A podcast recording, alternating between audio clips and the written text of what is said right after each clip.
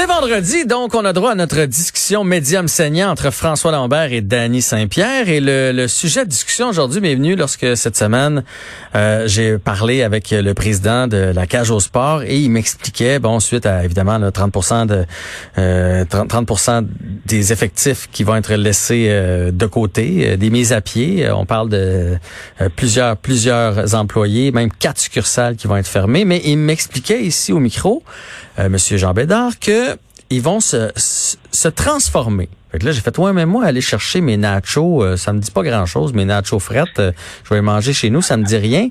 Et il m'a expliqué que ça allait pas être comme ça. En fait, ils vont nous donner tous les ingrédients, du Blitzburger ou du tous pour un. On va se le faire cuire à la maison, mais avec les petites sauces et tout ça de la cage au sport. Donc, ils vont se réinventer. Fait que la question que j'ai pour François Lambert et Denis Saint-Pierre aujourd'hui, l'avenir de la restauration, ça passe par quoi selon vous? On commence avec François. Hey, Jean-François, euh, c'est un sujet, tu sais qu'aux États-Unis, euh, ça l'emploie plus que le, secteur de l'aviation. C'est un, un domaine de 900 milliards, hein, euh, la restauration. La restauration, telle qu'on la connaît, est morte à la mi-mars. Mm-hmm. Euh, elle était en difficulté avant. Regarde le, nombre de chefs euh, qui ont des problèmes d'alcool. Regarde le, taux de roulement, le nombre d'ouvertures-fermetures qu'on a dans les restaurants. Et on remarque quoi dans un marché? On remarque les marchés qui sont en santé par le nombre d'ouvertures et non pas par le nombre de fermetures. C'est un marché, c'est un, c'est un marché qui avait déjà énormément de misère et il est mort. Maintenant, il faut se réinventer. Et euh, ce que la cage dit, justement, est un peu dans l'optique des goûts de food et des euh, coquettes de ce monde. Donc, euh, pour moi, ça, ça va dans ce sens-là. Et toi, Danny? Ben, je suis assez d'accord avec François, étonnamment. Tu sais, euh, la game a vraiment, vraiment, vraiment changé parce que depuis qu'on a perdu la capacité de pouvoir accueillir autant de personnes, euh, c'est un modèle d'affaires qui tient plus. Tu sais, on parle de marge situe entre 2 et 5 Moi, j'écoute beaucoup de, de balados américaines ces temps-ci euh, pour essayer de me faire une tête sur des marchés qui sont plus grands que celui de Montréal puis de l'ensemble du Québec. Puis on est tous dans le même bateau.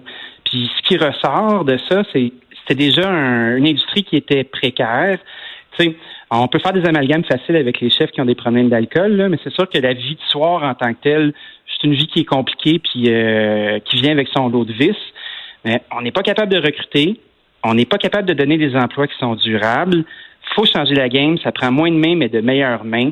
Donc, euh, ça, c'est une des façons dont l'industrie va devoir se réinventer. Bon, là, je vois pas euh, François, là, parce qu'il il est pas en studio avec moi, mais j'imagine que amalgame facile, ça te fait réagir, là, ça. Ben, c'est, oui, oui, parce que euh, c'est un milieu qu'on est entouré d'alcool. Il y a des, il y, en a combien? Sais, Danny en est un, puis je veux pas le remettre sur. il, a, arrêté, de boire. Il y a, un moment donné, il y a eu. Je, je veux pas tous les nommer là, mais il y, a, eu, regardez, un de mes amis, Vianney, euh, du Chasse Galerie, que son foie ben, Vianney, il n'y a, a, plus de foie. ben, c'est ça. Fait que c'est un monde qui choix pour vraiment. ben non, c'est ça. C'est un monde quand même qui est difficile, qui est plein de vices malgré. Euh, puis c'est un taux de roulement. Tu peux pas. La réalité, là, il n'y a aucune entreprise, aucune, qui peut survivre avec des marges de 2 à 5 sont, Tout à fait. Au moindre petit coup, ça pète. Donc, qu'est-ce qu'on doit faire? La, problématique, c'est le staff que ça prend pour te servir ton assiette. Les gens veulent pas payer trop cher. Ou on va dans des restaurants, ça coûte beaucoup trop cher à, certains endroits. Donc, c'est, la, la réalité, c'est que c'est un modèle d'affaires qui était brisé et qui était tenu euh, par le tourisme. Tout mhm. simplement. On se déplace à une place, on entend parler de Bali Saint-Pierre, on va aller manger à sa petite maison, on y va, et euh, mais c'est ceux qui fonctionnent, puis Danny peut, euh, peut renchérir ou non, euh, c'est ceux qui ont surtout des noms. Donc pourquoi les chefs veulent tout aller à la ben télévision? C'est parce que ça prend un nom pour que les gens après ça, il y ait de la de, de, de, de du, des masques qui vont les voir, tout simplement. Tu, tu corrobores, ben, Danny? Oui, je corrobore. Tu sais, moi, je trouve qu'il y a un endroit où il y a du danger, c'est l'accès au marché. N'importe qui demain matin peut s'ouvrir un restaurant. Mhm. Tu n'as pas besoin d'avoir une qualification particulière. Tu as besoin d'avoir des sous. Puis la seule limite qu'il y a dans ton arrondissement, mettons, c'est dans, un endroit qui est densément peuplé, ben c'est ton voisinage. Fait que tu sais, peux pas t'ouvrir un bar à 25 mètres d'un autre bar. Puis un fait qui est inusité aussi, puis qui fait que tu peux pas créer de valeur quand tu as un fonds de commerce ou euh, une opération en tant que telle, c'est que tu n'es pas propriétaire de ton permis d'alcool. La personne qui est propriétaire, c'est le propriétaire de ton immeuble. Donc, c'est donné dans un cadastre.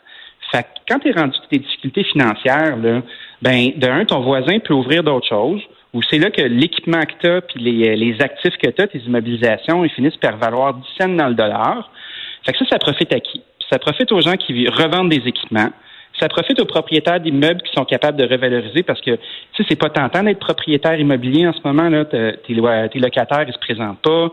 Euh, quand tu fais du résidentiel, c'est l'enfer. Du commercial, c'est un peu plus facile de te refaire puis de t'attacher sur des trucs. Quand tu dois casser un bail commercial, ben il faut que tu laisses des sous sur la table.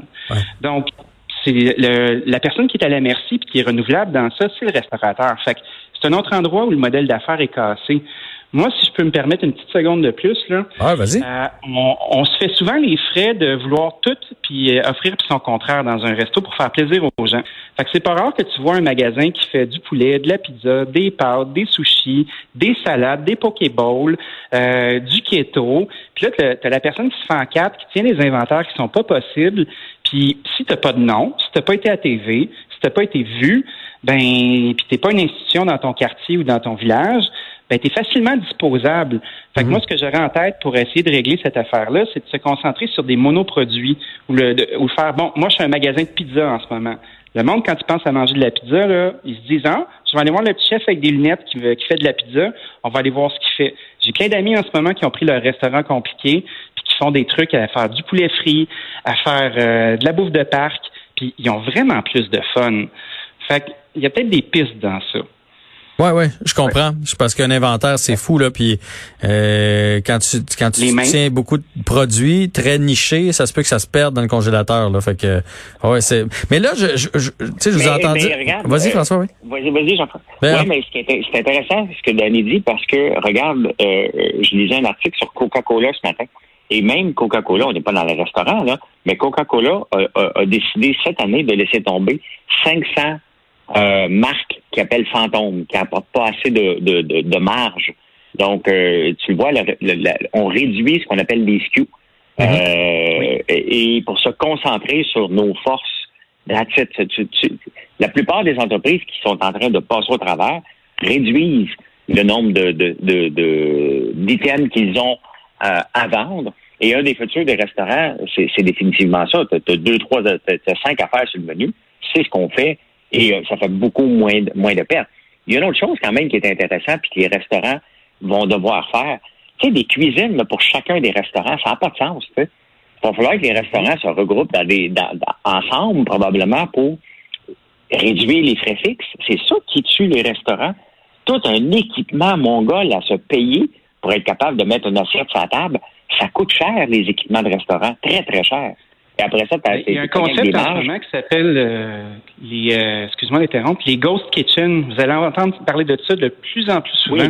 Un restaurateur va arriver puis il va dire OK, ce que vous voyez de moi euh, sur ma porte, c'est une marque, mais pendant ce temps-là, sans que vous voyez rien, il y a quatre autres marques qui travaillent. Fait qu'exemple, vous faites de la pizza, mais dans ta cuisine, il peut y avoir du poulet frit qui sort par la porte d'en arrière, livré par Uber ou par un système, puis d'avoir des pas de taille, puis avoir un autre truc ça en même temps sans que tu le saches.